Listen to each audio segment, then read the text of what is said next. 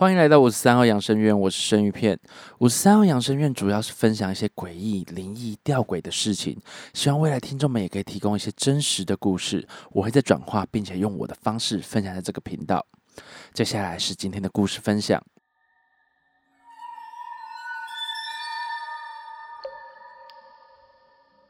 故事：公墓旁的工地一。感谢朋友阿庞愿意分享这个故事，谢谢你。在这边，我会用第一人称的方式叙述这个故事。我是个工地主任，几年前在某中部海边工作。在开发初期，我必须带着怪手司机把整块地的边界理清，而且还要搞清楚这块地上有哪些旧有的设施，例如古井啊、排水沟啊之类的。那块地非常的大，光是我一个人拿着 GPS。绕着轨迹走边界，就花了好几天的时间。不知道在第几天的时候，我才发现这块地的旁边就是公墓，甚至有几座墓就在边界上面。当时是十二月份，海边的风大到人都站不稳。某天下午，我发现一条沿着边界方向的排水沟，因为太久没有人整理了，排水沟的两旁树丛垂下。整个排水沟就像隧道一般，我低着头才走进去，风就停了。踩在落叶上的脚步声特别的清晰，或许是因为树丛干扰的关系吧。我走走停停着，寻找着 GPS 能接受到讯号的角度。这时候我才发现，有另外一个脚步声，偶尔会在我停下来的时候多走了那一两步。那个声音就像是后面还有一个人也踩在那些落叶堆上，这时我的头也开始晕了。由于我本身也是内挂阿飘 GPS 的体质，所以我蛮确定的在心里想着，嗯，有好兄弟在附近。看了一下，大概还有三十米才能离开这个排水沟，我决定跟他沟通一下。我大声的对着空气说着。不好意思诶，各位，我是来工作的，我没有恶意吼，麻烦大家就是帮我一个忙，就是让我把工作完成。我早一天再带一些东西来烧给各位。我真的就这样直接讲出口。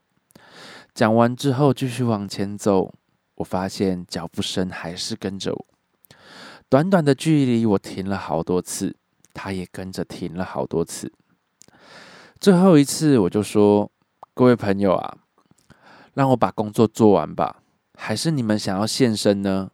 如果你们想要现身的话，我现在马上回头看，有什么事情都可以好好说。”我说完这句话之后，马上回头，在回头的那一下，好像听到有人落地的脚步声出现在我身后。看了看，也没看到什么东西。眼看着前面没有几步就是排水沟的尽头了，我就头也不回了走了出去。回到家，家人叫我把身上的脏衣服脱下来给他，要洗衣服了。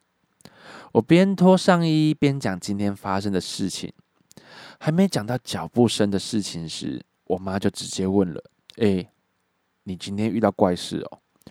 我就是有点纳闷的回答我妈说：“哎，对啊，好像被跟了一段路。”啊，你是怎么知道的？他有跟回家吗？我妈回我说：“他咬你啊，你没感觉吗？你的背上有一个齿痕呢。”我马上走去进浴室照照镜子，背后真的有一个明显的齿痕。隔天我就准备好东西到排水沟前面拜拜了。其实这篇故事它还有下一篇，我会在下次更新的时候分享给大家。听到这么多故事之后，其实有的时候我会觉得有些阿飘真的蛮不讲道理的，执念很深，感觉只要踏入他的领地就有被排斥啊，或是攻击之类的。甚至有的时候好声好气的说也没有用。也有一种说法，就是这些阿飘的记忆还停留在他们当时所思念的环境。也或许在这个排水沟上面，还有他们认为存在的房子跟建设，让他们一直留恋吧。逝者已逝，我们也只能尽量的劝他们早日投胎到下一个轮回。也有人说，执念太深的人就会成为地府灵，或是你的亲属对这个灵体执念太深的话，他也会变成地府灵。也有人说是自己还有未完成的事情，这种残缺的想法，让这个灵体停留在这边。不论如何，他们也曾经生而为人，我们必须给他们应有的尊重。但是有时候我是在想，当他们都不尊重我们了，或许我们也该用一些有效的方式处置他们吧。我听过很多被阿飘攻击的事件，像是被打屁股啊、打背啊，甚至有时候按客人的时候，也会发现是他的背上的淤青是那种掌印或是大面积的淤青。我有时候也会自己想说，干，这是被鬼打到吧？其实是我自己脑补啦，但是真的剧情或许连当事人都不知道吧。有机会，我还真的蛮想收集很多就是被鬼打的故事啊，或是特辑照片啊。我想请问各位听众有这样的经验吗？欢迎大家分享给我哦。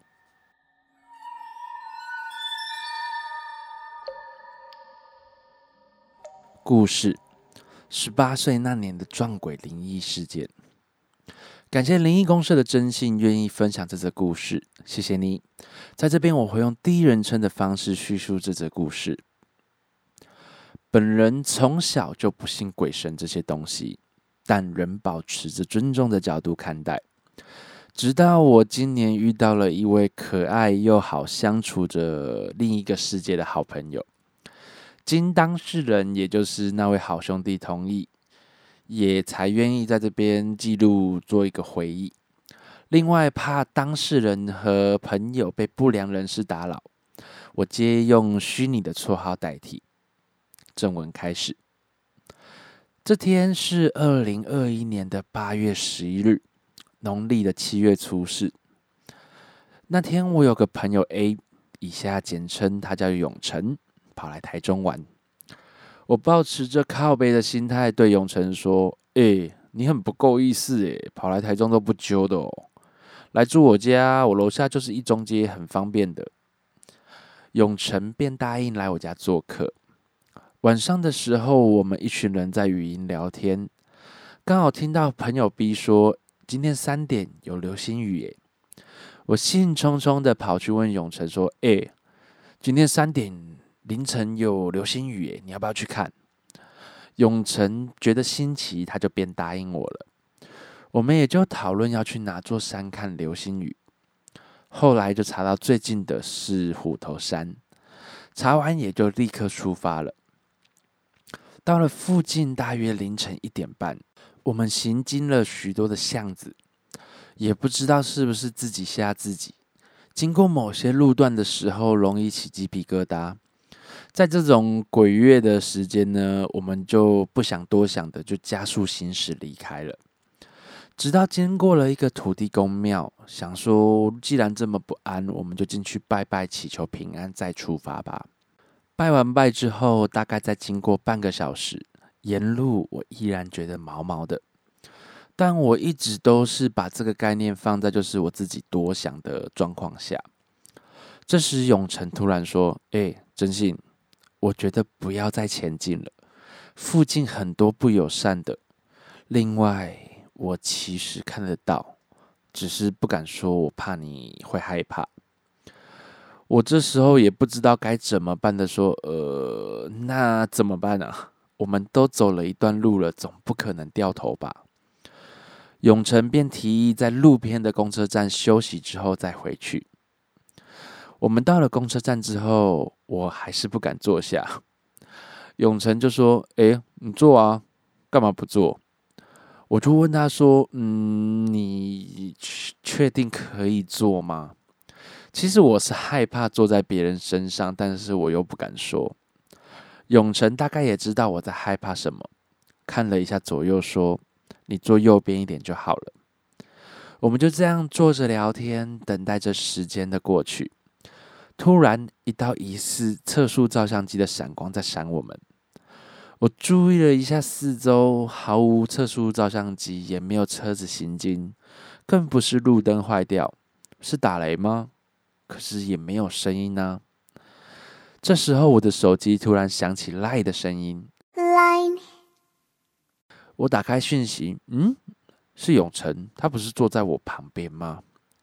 我保持着疑惑的念头打开讯息，永成这时候用打字的方式跟我说：“你旁边有一个怨气很重的。”我觉得我应该算实话了吧，就是真的也不知道该怎么办才好，就这样装着没事继续聊天。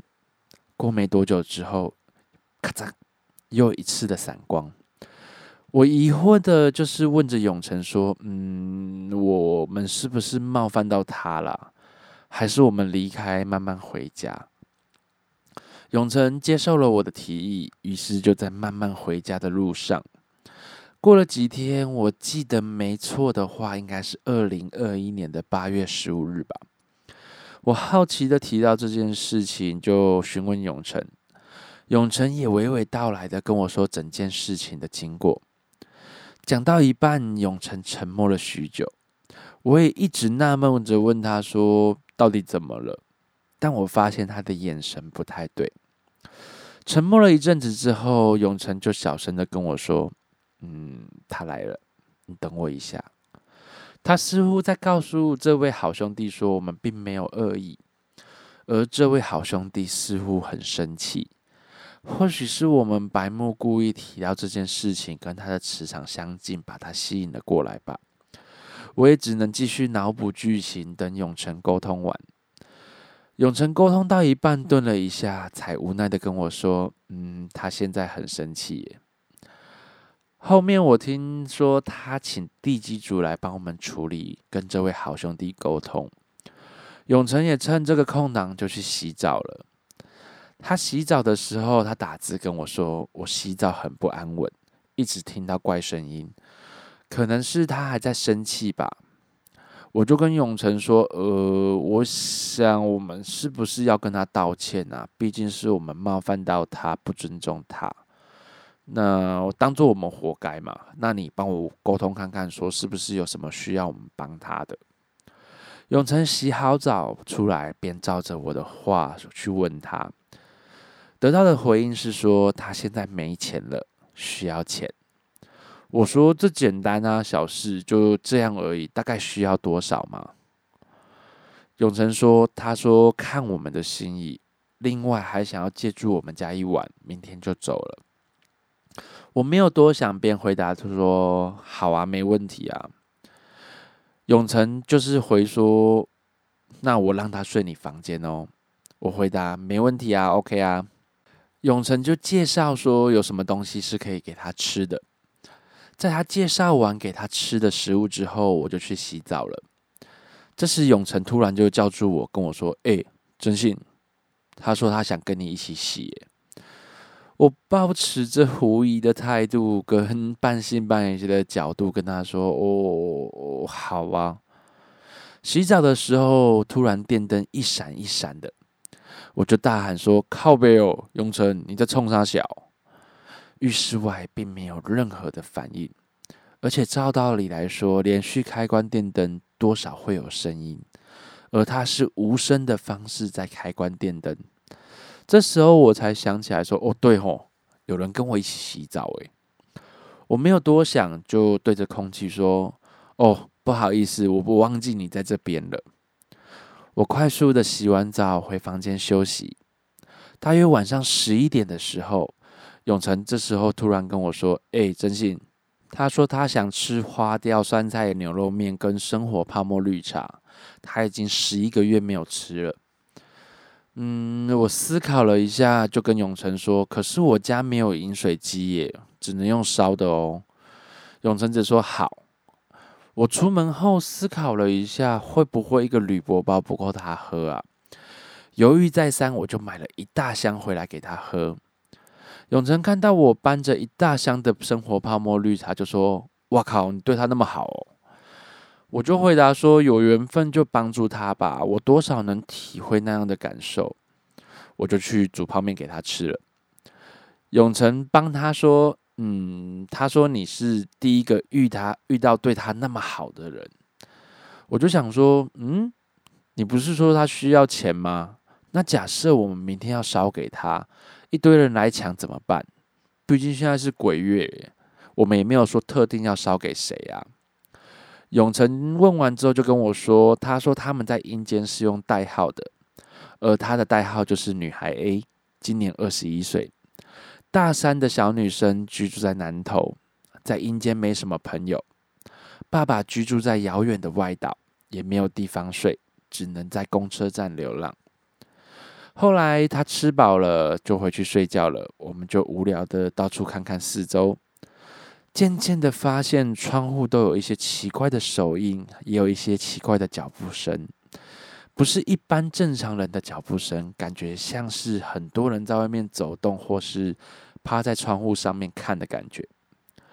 永成看到就跟我讲说，应该是其他的好兄弟居，就是会嫉妒吧，因为这个月份蛮多好兄弟在外面走动的。我想说，那这样该怎么办呢？但冷静之后，我也没有多想，因为毕竟人都是会嫉妒的，更何况是另一个世界的好朋友，他本身就是从人变成的。那我本身又是一个多疑、容易想到前因后果的人，我就想说，问一下永成，如果我们只让他住到明天。那明天过后，他会不会被外面这些好兄弟欺负啊？毕竟我们对他很好，有的吃又有的住，还是我们让他住到七月底呢？我其实蛮心疼他，就是在外面受到任何欺负的。永成则说：“你要确定哦，这你要自己想清楚哦，因为他第一天来就那么多事情，而且这是一个承诺，这个承诺是一定得做到的哦。”我回答永成说：“当然啊，与其这些事情继续产生，我更怕他受到欺负，因为我可能也体验过一些霸凌没有朋友的感觉吧。”永成这时微笑的对我说：“嗯，你考虑清楚就好了。”我就问他说：“女孩 A 现在睡觉了吗？”我怕明天再去问他就离开这边了，要再找到他并不是一件简单的事情。永成说：“女孩 A 去睡了，我去跟她说吧。”过没多久，永成回来说：“他说他怕打扰到我们，而我则说没关系，至少还有我们来照顾你。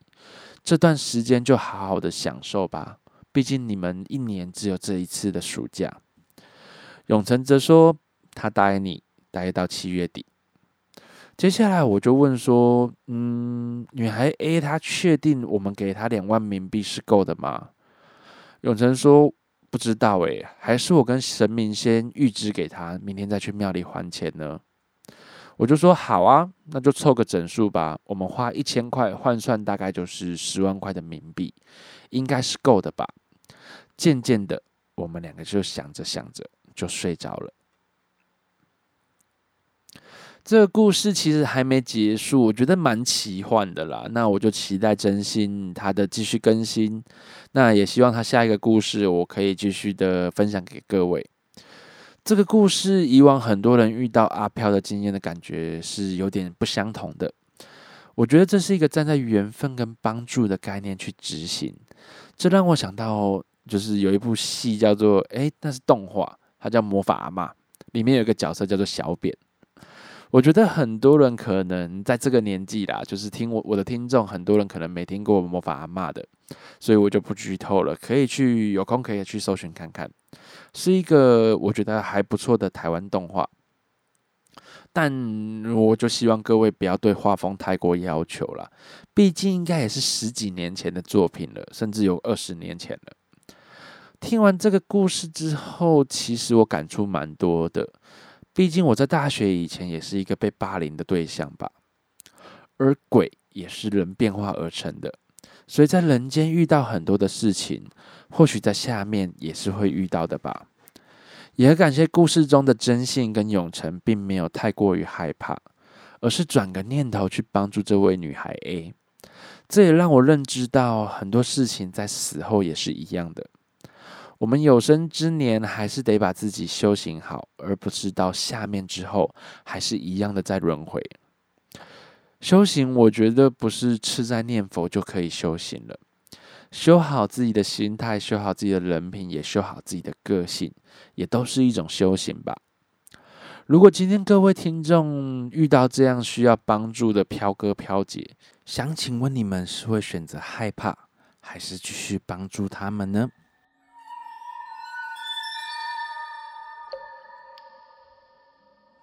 故事离开，感谢灵异公司的韩笑愿意分享自己的故事，谢谢你。在这边，我会用第一人称的方式叙述这则故事。多年前，在我在南部帮老板找出租的房子的时候，那时候真的还蛮难找到符合我老板开出的条件的房子，所以只要略有符合，我都会去看。那时候找到南部颇知名的大楼，位于八五大楼附近。我跟房仲约在这栋大楼的超商见面，在等待的同时，我看了看周围的环境，心想应该不会像谣言那么恐怖才对啊！而且太阳这么大，房子又在高楼层，采光一定很好。远远的看到一个女性房仲的身影走过来，房仲礼貌的跟我讲说：“您好，毕姓张，抱歉让你久等了。”我们上去看房子吧，我就礼貌性的回答说：“呃，不会啦，我别这么说，我也刚到没多久。”我跟着房仲张小姐一起进大楼时，经过了警卫室。警卫抬头看了一下，随口问说：“张小姐又带人看房子啊？这次是看哪间呢？”房仲对着警卫说：“对啊，李博，我们这次看九楼之山哦。”警卫皱着眉头说：“哦，九楼之三哦，哦。”我一脸狐疑的看着警卫，又看了张小姐。张小姐没有多说什么，就带着我上电梯了。在等电梯的时候，我忍不住的问她说：“张小姐，刚刚那位警卫怎么好像听到你说九楼之三的时候，他感觉怪怪的？”张小姐回答我说：“没事，因为那位警卫可能比较神经质，你不用多想。”吼，嗯，奇怪，今天电梯怎么那么久还没有到啊？张小姐试图转移话题，我也没有再多问了。电梯到了，当电梯门打开的时候，竟然是呈现半悬空的画面。我跟张小姐两个人尴尬的互看了一下。她很镇定的回答我说：“没事没事，门关了再开一次就好了。”我当下不知道是不是被吓傻了，我就经常回答她说：“嗯，好，那再按一次看看好了。”后来一切都正常了。到了要看房子的门口时，我就一直觉得哪里怪怪的，我却又说不上来是哪里怪。没多想，我就静静的看着张小姐开门，看到张小姐从包包里面拿出一大把的钥匙，一把一把试，结果每一把都打不开。我们光是在大门前开大门，就花了大概十五分钟的时间。我忍不住就开口说：“嗯，张小姐，没关系啦，打不开就别开了。”她就很急迫的回答说：“奇怪。”我之前开就可以啊，我不可能带错钥匙的。在张小姐很有职业道德的坚持下，门终于打开了。但是映入眼帘的却是让我觉得不可思议的环境。奇怪，这时候很热啊，为什么这个室内这么阴暗、这么阴森的感觉呢？张小姐似乎看出我满头的问号。急迫的与我介绍说：“嗯，这边打开灯，感觉就会明亮很多了。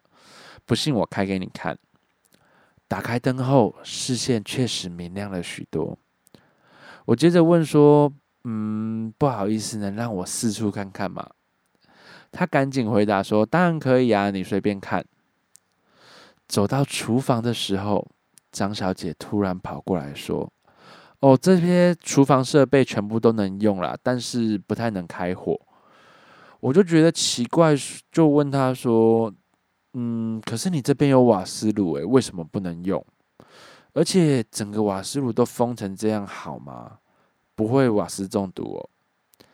这时候，张小姐突然情绪失控，愤怒的回答我说：“就跟你说不能用，你听不懂吗？”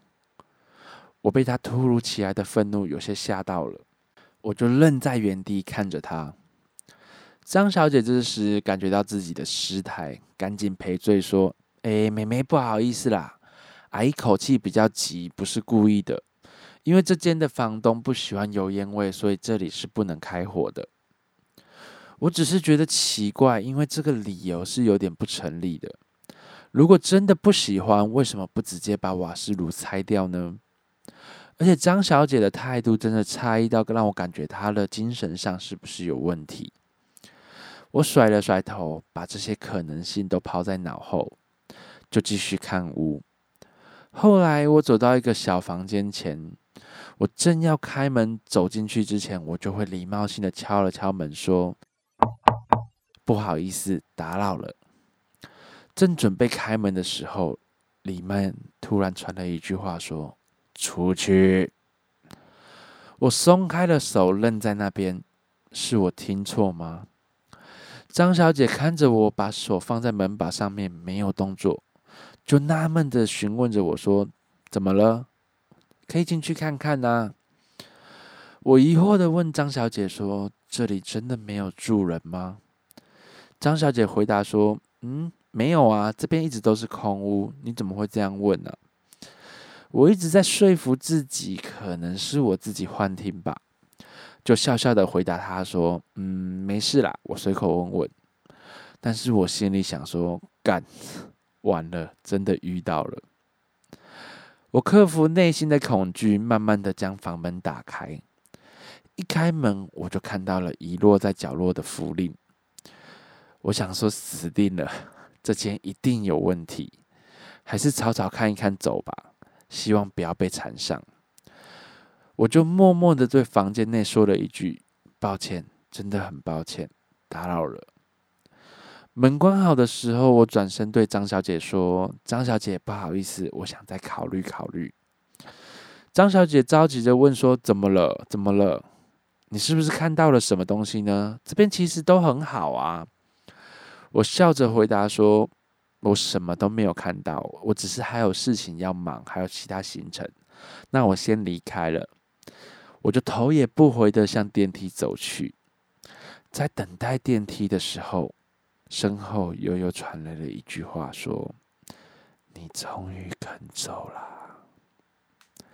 我真的蛮喜欢有关房仲的故事哈，因为许多房仲都有一些灵异的经验。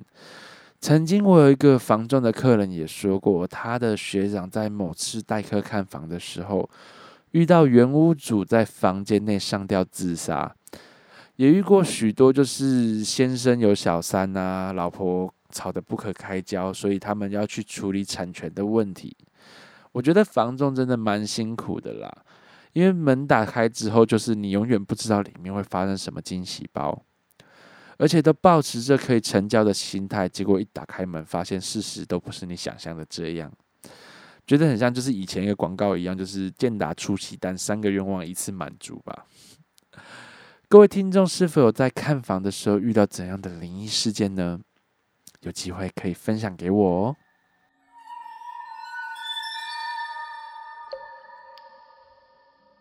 今天的故事就讲到这边，这边我要跟大家分享一下哦。我之前这次会比较 delay 我的排程，就是晚了一个礼拜更新的原因，就是因为，呃，在更新这一集的上个礼拜，我刚好去打 A Z。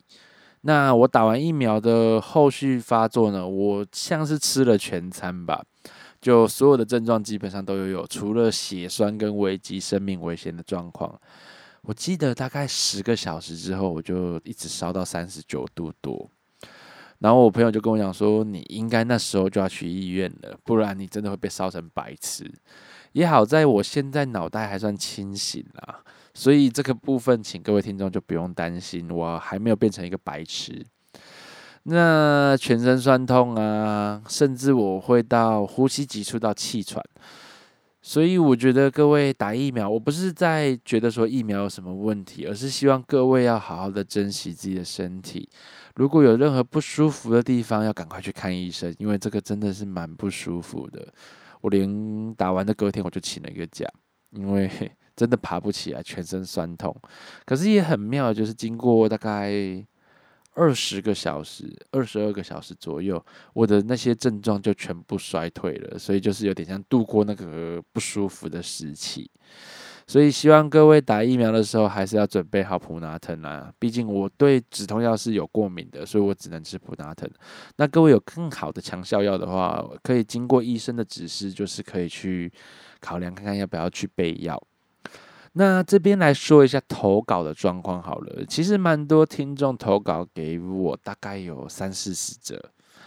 那我会挑选一些比较有画面感的故事。那反而我觉得就是我比较不会找跟神明有关的故事，因为那个对我来讲有点太玄奇了。我并不是不相信有这些神明存在，而是我觉得很多东西讲到阿飘，或许大家会有畏惧感，会有。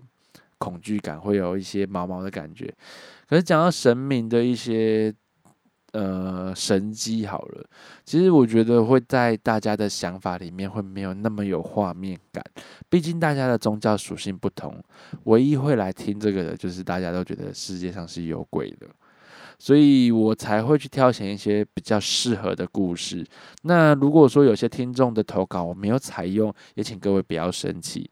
我真的比较会去挑选一些我觉得我讲得出画面的故事啦。